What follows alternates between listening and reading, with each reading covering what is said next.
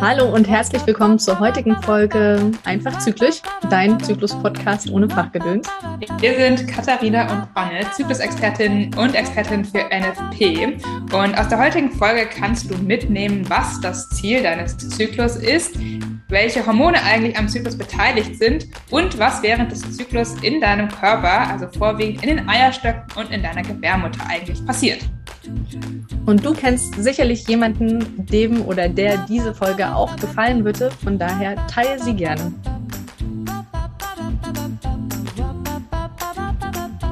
Katharina, an was denkst du eigentlich, wenn du das Wort Zyklus hörst?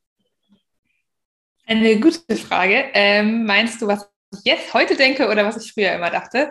Weil ich glaube, das ist für mich tatsächlich ein bisschen unterschiedlich. Ähm, oft ist ja doch das Erste, woran man denkt, so ein bisschen die Menstruation, weil es das Offensichtliche ist, was man sieht und am meisten fühlt. Äh, ich habe natürlich mittlerweile gelernt, ähm, auch für mich selbst, dass das natürlich nicht das Wichtigste und das Einzige am Zyklus ist. Aber so grundsätzlich würde ich sagen, ist doch Menstruation das, was als erstes in den Kopf kommt. Und bei dir? Also früher war es tatsächlich auch die Menstruation, allein weil ich starke Menstruationsbeschwerden hatte und ansonsten eigentlich nicht über den Zyklus nachgedacht habe, sobald die vorbei waren. Ähm, und inzwischen, na klar, jetzt wo ich mich mit Zyklus auseinandersetze und das mein Hauptberuf ist, natürlich nochmal ein ganz anderer Blickpunkt, äh, Blickwinkel. Vor allem ähm, kommen jetzt auch so Sachen wie Verhütung und Kinderwunsch noch mit rein, die mhm. natürlich auch ein Riesenthema sind im ganzen Zyklusbranche und die aber früher total vernachlässigt wurden, weil ich auch einfach keinen Kinderwunsch damals hatte. Ja, verstehe ich. Wir haben ja in der letzten Zyklusphase, recht, äh, letzten Podcast-Folge, recht ausführlich darüber geredet, wie sich der Zyklus eigentlich anfühlt, die unterschiedlichen Phasen. Und ich glaube, es wäre ganz cool, wenn wir heute nochmal so ein bisschen in die Biologie reingehen und ähm, uns angucken, was passiert denn da eigentlich im Hintergrund? Warum verändert sich das denn bei uns überhaupt, die Emotionen und die Stimmung und äh, die Leistungsfähigkeit und so? Magst du uns da mal einen Überblick geben? Super gerne. Ähm, ich finde es immer total spannend, auch einmal zu sehen, was eigentlich während des Zyklus im Körper passiert. Und da möchte ich erstmal nochmal darauf eingehen, warum wir eigentlich einen Zyklus haben. Also du hast es ja gerade schon angesprochen, der Zyklus sagt auch viel ähm, oder hilft uns auch viel bei dem Thema Familienplanung, egal jetzt ob Verhütung oder ob Kinderwunsch. Und, ähm, das ist natürlich tatsächlich auch die Fortpflanzung, die uns unterstützen soll. Und da ist natürlich das wichtigste Event ehrlicherweise nicht die Menstruation, weil die hilft bei der Fortpflanzung im ersten Moment nicht unbedingt, sondern es ist eben der Eisprung. Und deswegen sage ich immer ganz gern, dass eigentlich Ziel unseres Zyklus ist, dass wir einen Eisprung haben. Weil das ist ja das Fenster und die Möglichkeit, dass wir überhaupt schwanger werden können ähm, und uns fortpflanzen können als äh, menschliche Spezie, sag ich mal. Und trotzdem sage ich ihm auch immer gerne, gibt es eben eigentlich zwei große Events im Zyklus und das sind Menstruation und der Eisprung. So, und dazwischen passiert aber natürlich auch noch einiges, äh, aber das sind so die großen äh, ja, Events, auf die eigentlich es zuläuft, sage ich mal, was im Zyklus so passiert. Oder halt, wenn die Menstruation nicht kommt, weil man schwanger ist, dann ist natürlich das eigentlich das ultimative äh, Event im Zyklus, sage ich mal, oder in der Fortpflanzung. Genau, so würde ich das erstmal betiteln. Genau. Und wenn man sich jetzt die beiden Events anschaut, das hatten wir in der letzten Podcast-Folge auch schon mal besprochen, dann beginnt der Zyklus ja mit der Menstruation.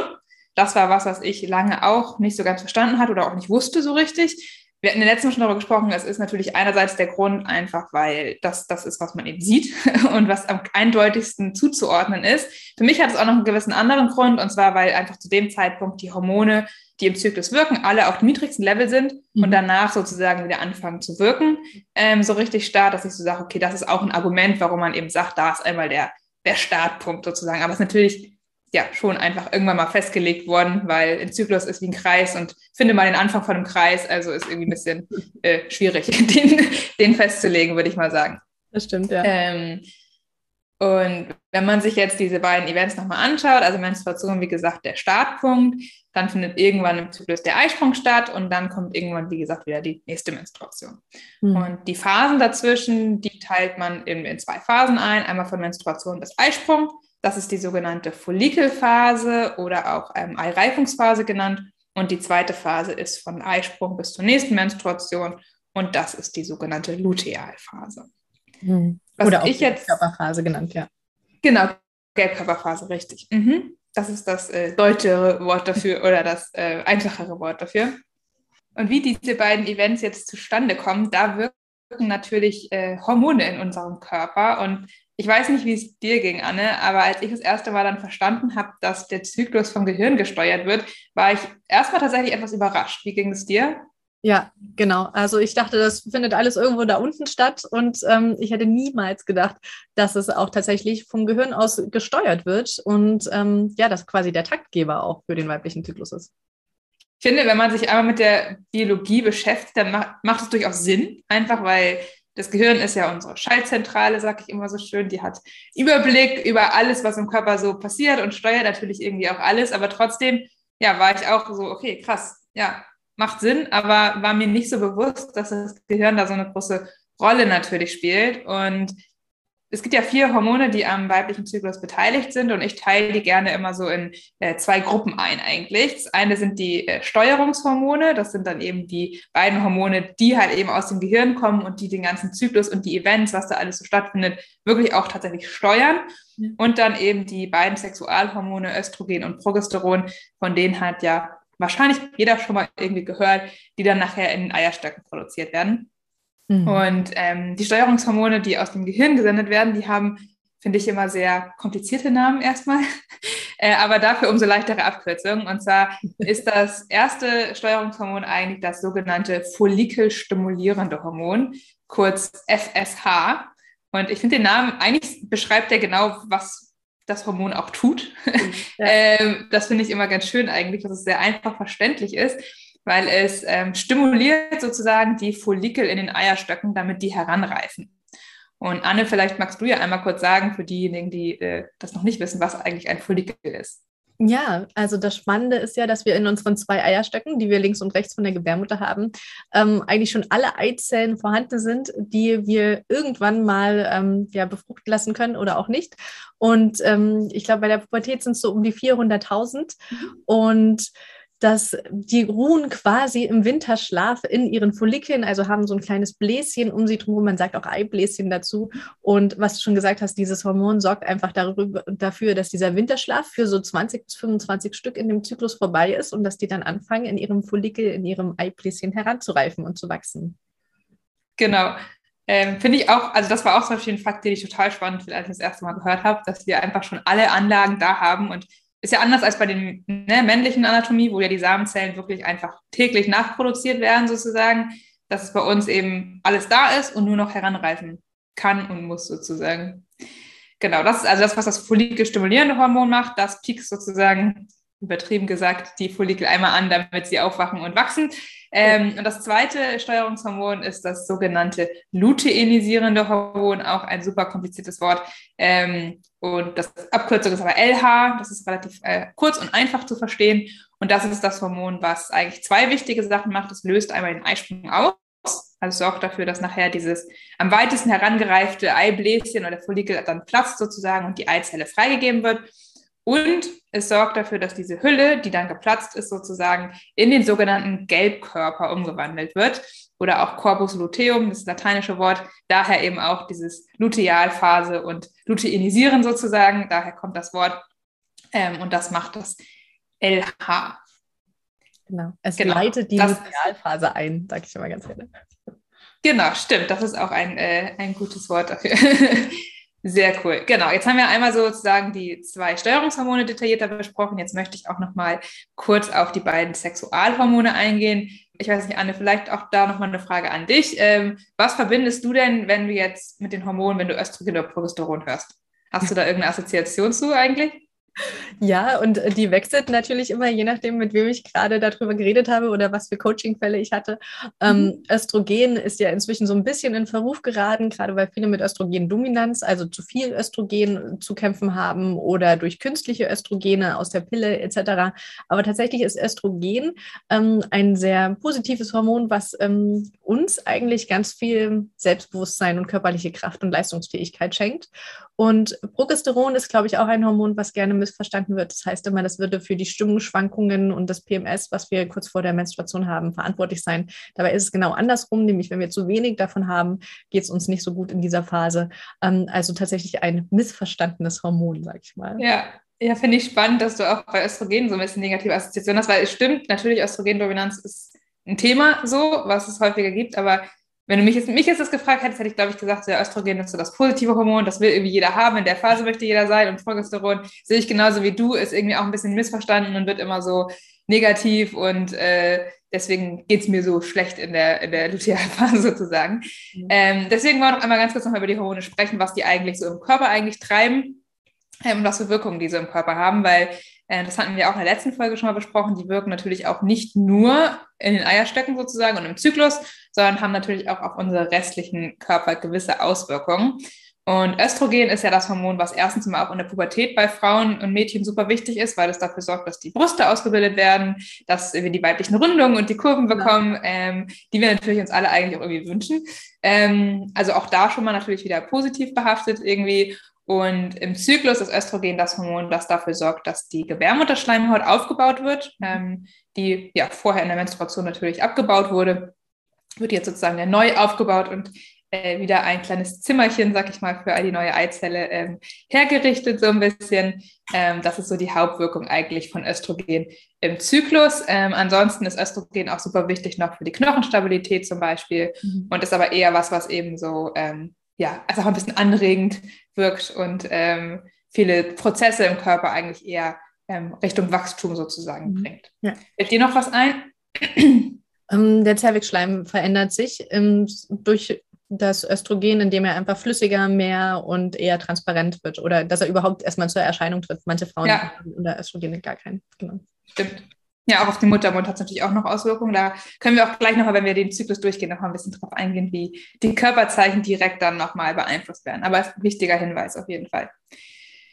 Genau, und Progesteron auf der anderen Seite ist dann ja das zweite Sexualhormon im Zyklus, ähm, das, wie du schon gesagt hast, äh, auch eher in Verrückt geraten ist. Ich nenne es immer gern das Chill-Hormon, weil Progesteron ist so das, was eigentlich vieles entspannt und auch im Körper tatsächlich. Ne? Also ich sehe Östrogen und Progesteron auch manchmal so ein bisschen als Gegenspieler, weil während Östrogen eher so aktivierend und irgendwie ähm, ja, aufbauend wirkt, ist Progesteron dann eher das, was eben erhaltend ist, was so ein bisschen entspannter ist, was ein bisschen weicher ist, sag ich mal, was ja dann auch wichtig ist, weil wenn du die ganze Zeit auf Aktivlevel läufst, das funktioniert ja auch nicht. Mhm. Da muss es irgendwie auch einen Gegenspieler geben. Und das finde ich als Bild von den beiden Hormonen eigentlich immer ganz nett. Und im Zyklus ist deswegen Progesteron tatsächlich auch dafür verantwortlich, dass die vorher vom Östrogen quasi aufgebaute Gebärmutterschleimhaut dann auch aufrecht erhalten bleibt und auch noch ein bisschen besser durchblutet wird, mit Nährstoffen versorgt wird, damit dann eben, wenn sich eine Zelle einnistet, auch dann ein Embryo sich entwickeln kann. Deswegen ist Progesteron eben auch für den Erhalt der Schwangerschaft so wichtig. Ähm, ein sehr wichtiges Hormon, auch gerade bei, bei Kinderwunsch, dass das ausreichend vorhanden ist.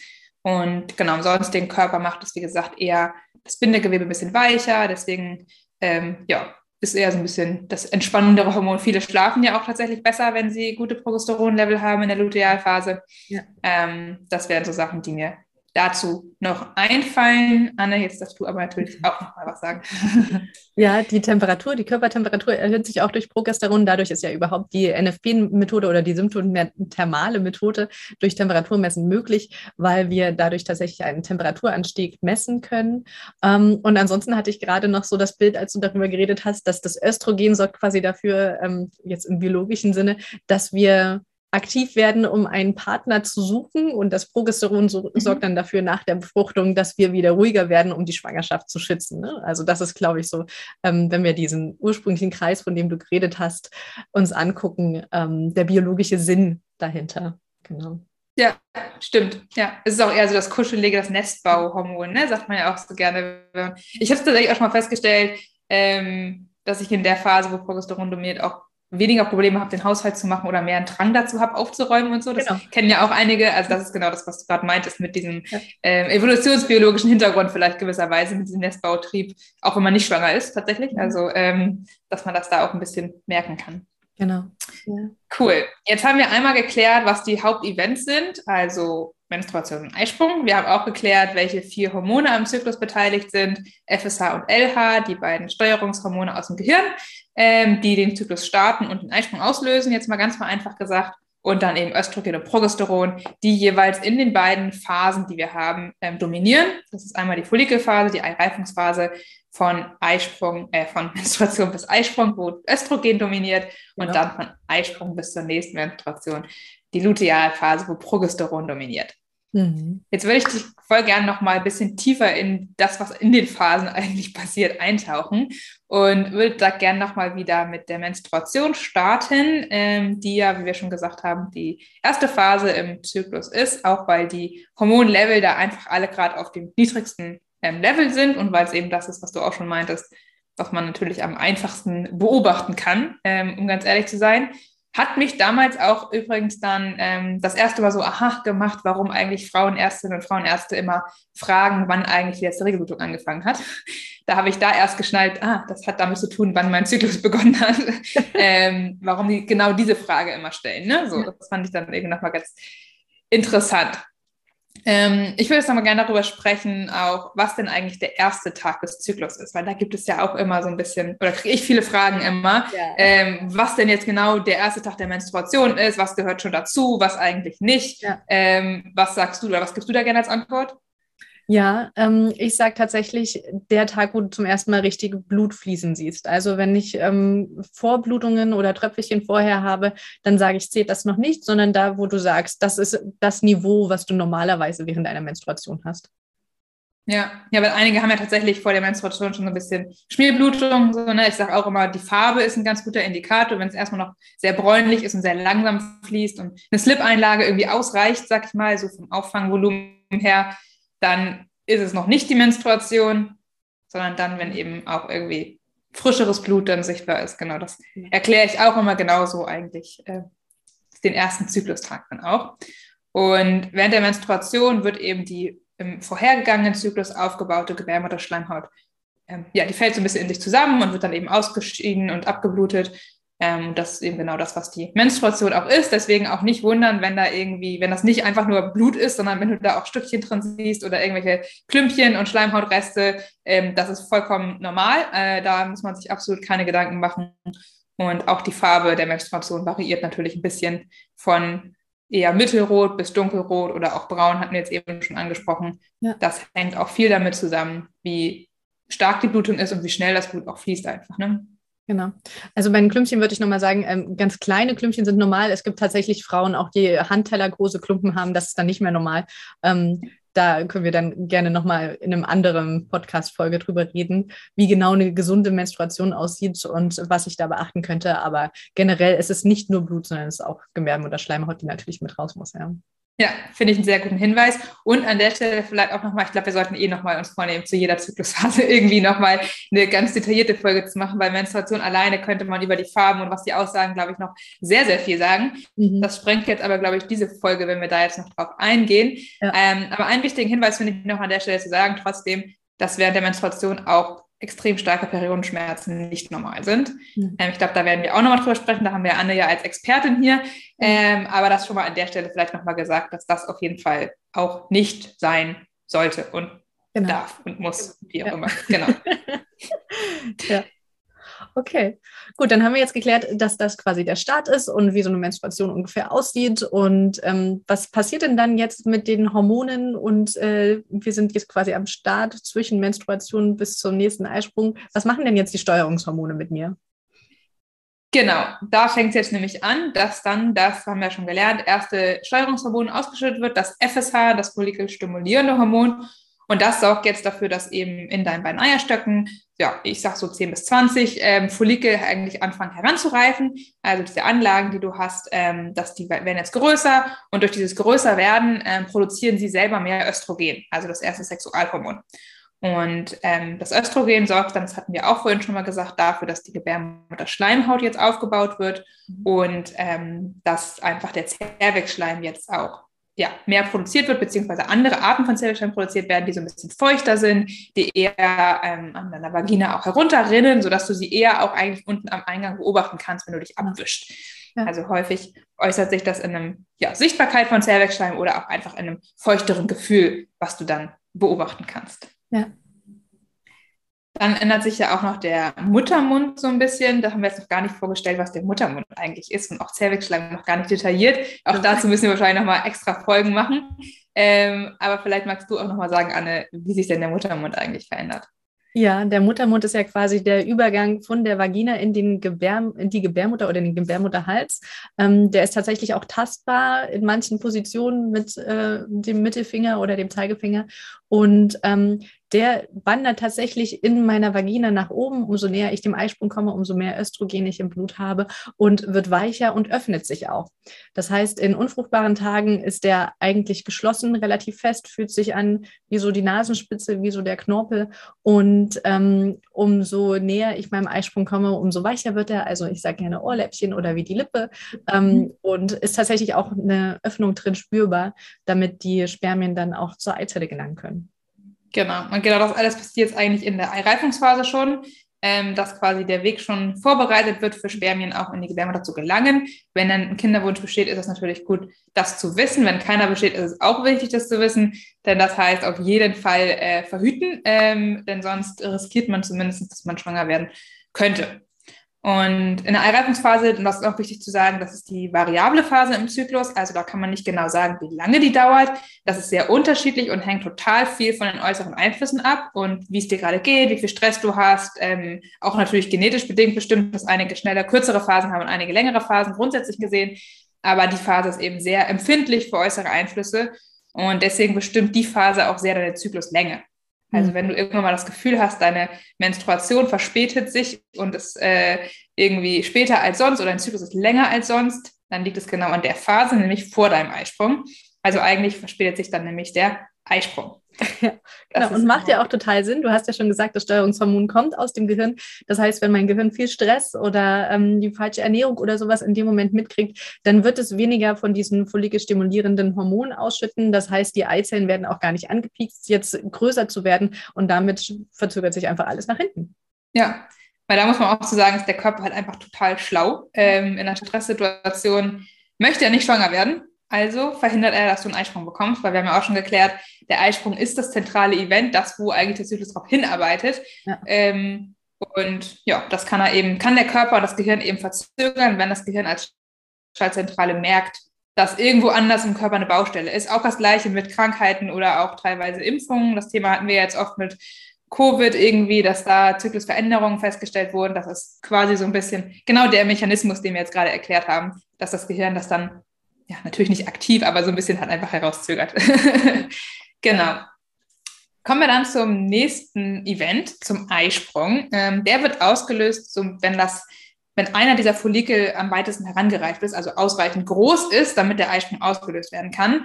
Und das ist auch dann der Fall, wenn dein Östrogenlevel wirklich auf dem Höhepunkt ist. Mhm. Und das ist das Zeichen, dann, wenn das Östrogenlevel über einige Tage angestiegen ist, für dein Gehirn ähm, den Eisprung auszulösen. Wir haben auch schon geklärt, das Hormon LH ist das Hormon, was nachher den Eisprung auslöst. Und das wird dann eben in dem Fall von deinem Gehirn ausgeschüttet, ungefähr so 24 bis 36 Stunden, bevor dann der richtige Eisprung auch stattfindet. Ja. Ähm, und da ist es dann so, das haben wir vorhin auch schon mal kurz gesagt, dass dann diese Eihülle, die ja um diese Eizelle ist, aufplatzt und der Eizelle dann ähm, freigelassen wird und dann vom Eileiter aufgenommen wird. Mhm. Genau, das ist so das, was während des Eisprungs hauptsächlich passiert. Und die Eihülle, das haben wir auch schon geklärt, wird dann durch das LH umgewandelt in so eine Drüse und diese Drüse nennt sich Gelbkörper. Genau, ja. Ähm, vielleicht noch kann man erwähnen, in dem Moment Zwillinge ist ja immer so ein Thema.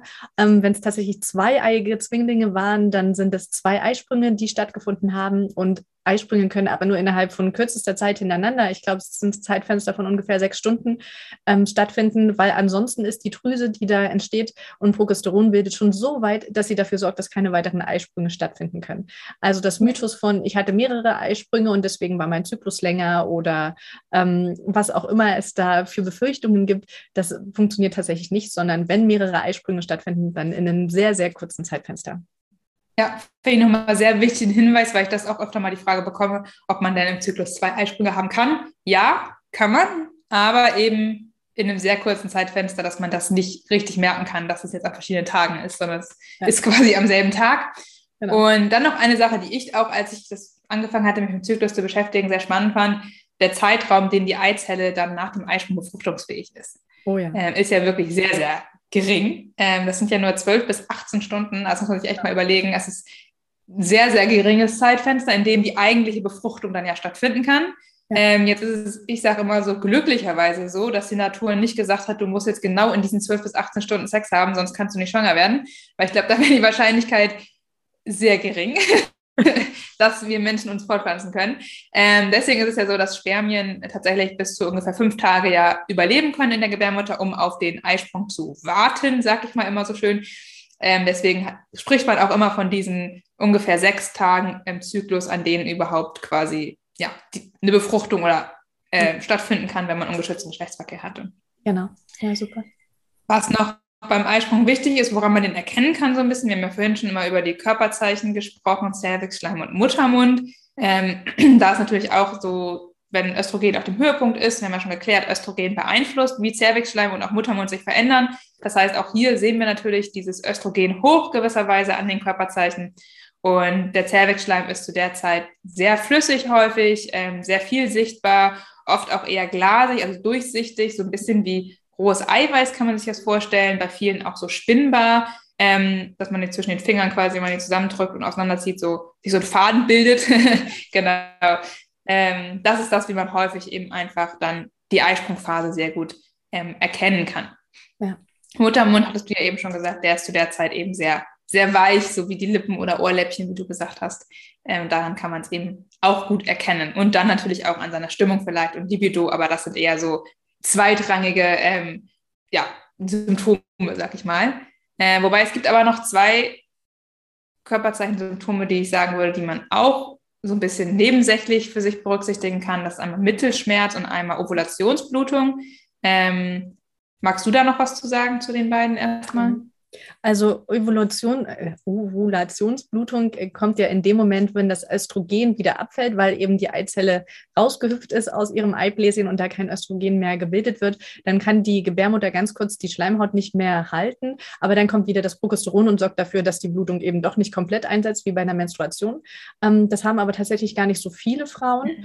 Ähm, und Mittelschmerz ist etwas, was ähm, wo ich tatsächlich schon zwei Klientinnen hatte, die deswegen schwanger geworden sind, weil sie sagten, sie hätten Mittelschmerz gehabt und der Eisprung wäre ja schon vorbei, aber am Ende war es dann eben doch eine andere Empfindung. Oder es gibt tatsächlich auch eine Studie, wo man geschaut hat, wann ist der Mittelschmerz im Vergleich zum Zeitpunkt des eigentlichen Eisprungs. Und das ist eben ein Zeitfenster von bis zu 14 Tagen. Und du hast ja schon mhm. gesagt, dass ähm, sechs Tage lang ist oder fünf Tage können die Spermien in uns überleben, also es ist da schon ähm, ein bisschen Glücksspiel, wenn ich mich nur auf den Mittelschmerz verlassen würde. Ja, sehe ich genauso, würde ich auf gar keinen Fall empfehlen, sich auf den Mittelschmerz zu verlassen. Tatsächlich auch weder für Kinder, weder bei Kinderwunsch noch bei, ähm, bei Verhütung, also Verhütung natürlich noch weniger, aber auch bei Kinderwunsch finde ich es auch, wie du sagst, ne, kritisch teilweise, weil er eben nicht zu 100 Prozent mit dem Eisprung korreliert. Ich habe auch gelesen, er ist tendenziell eher vor dem Eisprung tatsächlich sogar, mhm. ähm, dass der vor dem Eisprung eher stattfindet und äh, ja auch nicht bei jeder und auch nicht in jedem Zyklus unbedingt spürbar ist. Das ist auch nochmal wichtig. Und auch nicht unbedingt, wenn man jetzt rechts einen Schmerz spürt, heißt es auch nicht, dass rechts unbedingt der Eisprung stattfinden kann. Also auch diese Korrelation gibt es nicht. Ähm, Studien zeigen, dass das nicht stimmt sozusagen. Aber ja, es ist ein Indikator, den man für sich, wenn man ihn spürt, natürlich irgendwie so ein bisschen als Zeichen sehen kann, in welcher Phase man sich gerade eigentlich befindet. Genau, das wäre das, was ich jetzt zum Eisprung gesagt hätte. Jetzt würde ich sagen, gehen wir nochmal weiter, weil wir haben ja jetzt noch eine ganze Phase von Eisprung bis Lutealphase, die wir noch, äh, bis nächster Menstruation, die wir jetzt nochmal besprechen wollen, die Lutealphase. Genau.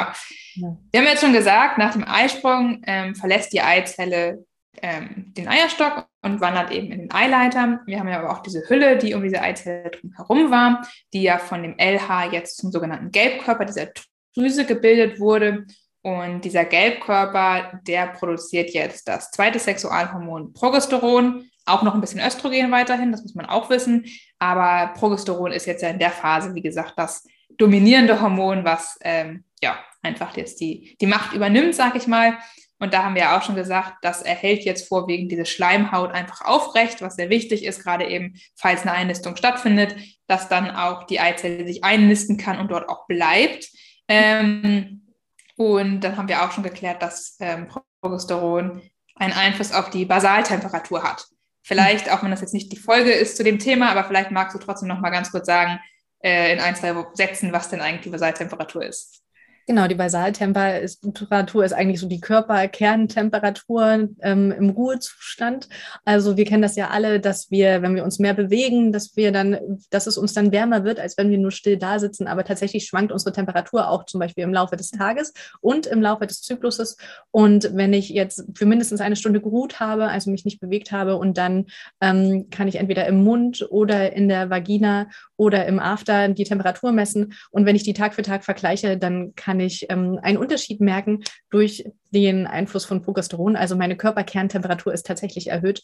Das hat äh, mehrere Vorteile. Einmal, dass das Immunsystem dadurch schneller reagieren kann zum Schutz der befruchteten Eizelle und aber auch, dass alle Prozesse schneller vonstatten gehen, also auch Wachstumsprozesse, was ja eine befruchtete Eizelle tatsächlich braucht, damit so schnell wie möglich das Baby auch groß genug ist, um zu überleben.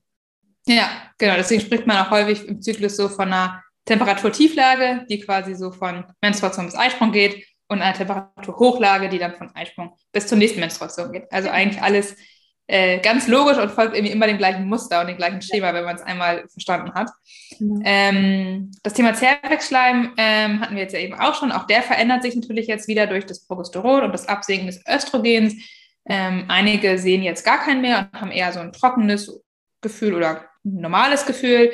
Bei anderen ist es einfach so, die sehen zwar noch Zervixschleim, aber der ist jetzt wieder eher ein bisschen weißlicher, cremiger, bröckeliger, sag ich mal, so ein bisschen. Ja. Auf jeden Fall eine Veränderung von dem sehr feuchten, nassen, ähm, glasigen, den wir vorher um den Eisprung herum hatten. Ja, gern auch so klebrig, also tatsächlich, dass er sich anfühlt wie Kleber ähm, oder ins Gelbliche geht oder so. Also mhm. es ist schon nochmal eine andere Konsistenz dann, ja. Genau. Und so bleibt er dann meistens auch ja, bis zur nächsten Menstruation, je nachdem, wie das Muster dann aussieht. Das ist aber sehr, sehr individuell eben auch von Frau zu Frau unterschiedlich. Manchmal ist es so, das habe ich auch manchmal, dass ich vor meiner Menstruation tatsächlich dieses glasig Spinnbare nochmal wiederbekomme ähm, oder mhm. auch eher was Spinnbares nochmal wiederbekomme. Das hängt einfach damit zusammen, dass Progesteron kurz vor der Menstruation schon wieder absinkt und dann Östrogen quasi schon wieder ein bisschen dominierender sein kann und dadurch dann einfach ähm, der Zellwechsel eben wieder eher so aussieht wie um den Eisprung herum. Ähm, obwohl es dann eben nicht der Eisprung ist. Deswegen genau. ähm, ja, kann man nur am Zellwechselmuster auch nicht zu 100 Prozent immer sagen, wo man sich gerade wirklich im Zyklus befindet. Wichtig, äh, das nochmal vielleicht zu erwähnen. Genau. genau. Was passiert denn mit dem Muttermund? Ja, der Muttermund, der verschließt sich wieder ähm, und wird auch wieder fester. Also wir haben dann eher wieder so ein knorpeliges Gefühl wie in der Nasenspitze und er sinkt tatsächlich in der Vagina auch wieder nach unten ähm, und ist dadurch auch leichter erreichbar. Also ich kann ihn mhm. tatsächlich besser dann in dem Moment ertasten. genau. Und was noch wichtig ist, auch, was hatten wir jetzt eben schon mal gesagt, ja, als wir über den Eisprung gesprochen haben, dass sobald Progesteron eigentlich ins Spiel kommt und ansteigt, dass dann äh, kein weiterer Eisprung mehr stattfinden kann. Und das ist nochmal ganz wichtig zu sagen. Also wenn man wirklich bestätigt hat, dass man einen Eisprung hatte und weiß, dass Progesteron jetzt das dominierende Hormon ist, dann ist es wirklich biologisch einfach nicht mehr möglich, dass dann noch ein Eisprung kommt. Denn Progesteron hemmt ähm, die Ausschüttung von dem follikelstimulierenden Hormon, von FSH aus dem Gehirn das heißt, deine Follikel können auch gar nicht weiter stimuliert werden, um jetzt überhaupt heranzureifen weiter. Das ist so ein Mechanismus, macht auch natürlich biologisch gesehen Sinn. Wenn ich schon einen, einen Eisprung hatte und ähm, eine wertvolle Eizelle aus meinem Vorrat sozusagen freigegeben hat zur Befruchtung, dann will der Körper natürlich erstmal abwarten, ob die jetzt befruchtet wurde und ob es da jetzt eine Einnistung gab und nicht noch mehr hinterher schießen. Das wäre ja irgendwie äh, ja, Verschwendung, sag ich mal, wenn dann doch schon eine vielleicht äh, längst befruchtet wurde und sich einnisten konnte. Genau. Ähm, ja. Vielleicht noch mal ein Wort auch zum Thema Einlistung und was denn eigentlich dann im Zyklus bei einer Schwangerschaft zu dem Zeitpunkt passieren würde. Das finde ich auch immer noch mal interessant. Ähm, wir hatten ja gesagt, die Eizelle ist nach dem Eisprung ungefähr 12 bis 18 Stunden ähm, befruchtungsfähig. Und wenn in der Zeit eben Spermien auf die Eizelle treffen, dann findet hoffentlich eine Befruchtung statt, sagen wir es mal so. Ähm, und nur eine befruchtete Eizelle wandert dann übrigens durch den gesamten Eileiter auch in die Gebärmutter. Finde ich auch nochmal wichtig zu wissen. Ähm, mhm. Weil wenn die Eizelle nicht befruchtet wird, dann, blutet, äh, dann wird sie nach 12 bis 18 Stunden im Eileiter abgebaut. Genau. Denn der Eileiter ist, ja, ich glaube, ja, schon fast 10 Zentimeter lang, sag ich mal, 7 bis 10 ja. Zentimeter. Und ähm, so eine Eizelle ist sehr, sehr klein. Das heißt, die braucht für so 10 Zentimeter halt auch ein bisschen Zeit. Ähm, ich glaube, man sagt so vier, fünf Tage, bis sie da überhaupt durchgewandert ist. Ähm. Deswegen auch nochmal als Hinweis, wenn man jetzt schwanger werden möchte oder auch Angst hat, schwanger zu sein, es macht keinen Sinn, äh, einen Tag nach dem Eisprung oder auch äh, direkt nach dem Geschlechtsverkehr einen Schwangerschaftstest zu machen, denn die würden zu dem Zeitpunkt auf gar keinen Fall positiv sein können. Ähm, ja. Denn Schwangerschaftstests lohnen sich tatsächlich erst ungefähr ja, frühestens sechs, eher sieben Tage ähm, nach dem Eisprung tatsächlich auch, weil dann kann sich erst die, oder dann nistet sich erst die Eizelle in der Gebärmutter ein und dann wird auch erst das Schwangerschaftshormon ähm, HCG produziert. Genau, das finde ich auch immer nochmal, genau, immer nochmal wichtig zu wissen. Mhm. Ähm, und das Schwangerschaftshormon ist dann auch das Signal an den Gelbkörper, den wir ja noch an den Eierstöcken haben, der ja die Gebärmutter-Schleimhaut aufrechterhält, dass eben eine Einnistung stattgefunden hat und dass er auf jeden Fall weiter Gas geben muss, sozusagen, und die Schwangerschaft jetzt erhalten soll. Denn ja. wenn er das Signal nicht bekommt, ähm, dass eine Einnistung stattgefunden hat, dann geht er ungefähr ja, 10 bis 16 Tage nach dem Eisprung ähm, zugrunde und hört mit der, komplett mit der Progesteronproduktion auf quasi. Und ja, wenn dann die Schleimhaut nicht mehr erhalten werden kann, was passiert? Sie fällt wieder in sich zusammen ja. und wird abgeblutet und dann startet eben der nächste Zyklus mit der nächsten Menstruation. Genau. Ja, das heißt, ähm, oft wird ja dieses Bild ähm, gezeigt, von wegen die Eizelle würde dann mit der Menstruation wieder ausgeschieden, wenn sie nicht befruchtet ist. Also das stimmt tatsächlich nicht, sondern Fun Fact, ähm, Gerichtsmediziner können sogar die Vernarbungen an den Eileitern, also daran feststellen, wie viele Eisprünge eine Frau schon hatte. Also das ist total spannend, weil eben die Eizelle sich vor Ort dann auslöst, wenn sie nicht befruchtet wurde und ähm, den Eileiter dort an der Stelle auch tatsächlich verändert. Und ja, die, ähm, ich sage immer ganz gerne, in dieser Gelbkörperphase oder Lutealphase zählt der Körper eigentlich nur die Tage und wartet ab, ob mhm. die Eizelle durch den Eileiter gewandert ist, sich eingenistet hat und sagt, hallo, hier bin ich befruchtet. Und wenn dieses Zeichen eben nicht kommt und er die Tage abgezählt hat, dann sagt er, okay, dann war es wohl nichts. Und ähm, dann hast du ja schon gesagt, dann kommt die Menstruation. Ja, genau. Finde ich auch ein schönes Bild dafür. Das vereinfacht das nochmal äh, zusammengefasst, genau. Mhm.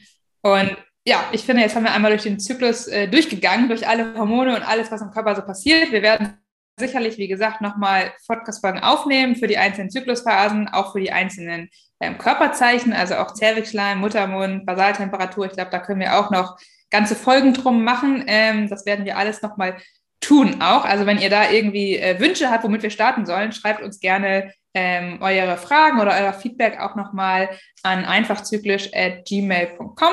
Das ist unser Postfach, da könnt ihr Themenwünsche und Fragen gerne jederzeit stellen, ähm, damit wir dann auch unsere Prioritäten setzen können für die nächsten Podcast-Folgen. Genau.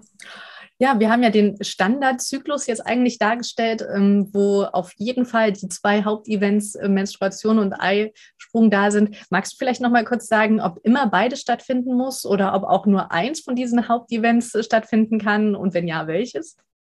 Ja, das finde ich eine sehr gute Frage tatsächlich noch. Ähm, wir haben ja schon gesagt, das Ziel des Zyklus ist immer einen Eisprung auszulösen, was aber bedeutet, dass es das leider nicht immer schafft tatsächlich. Mhm. Also es gibt auch Zyklen, ähm, in denen kein Eisprung stattfindet. Ähm, es gibt ja auch äh, sehr, sehr lange Zyklen zum Beispiel. Wir haben ja schon gesagt, die Follikelphase ist die variable Phase, also Zyklen, wo dann vielleicht auch sehr, sehr lange die Follikelphase ist und ähm, am Ende dann trotzdem kein Eisprung kommt, sondern dann einfach eine neue Blutung. Das hängt dann auch oft damit zusammen, dass der Körper dann irgendwann, ja, vielleicht auch aufgrund des Stresslevels diesen Versuch, einen Eisprung abzulösen, ich sage immer, abbricht, so, weil er einfach nicht zum Erfolg geführt hat.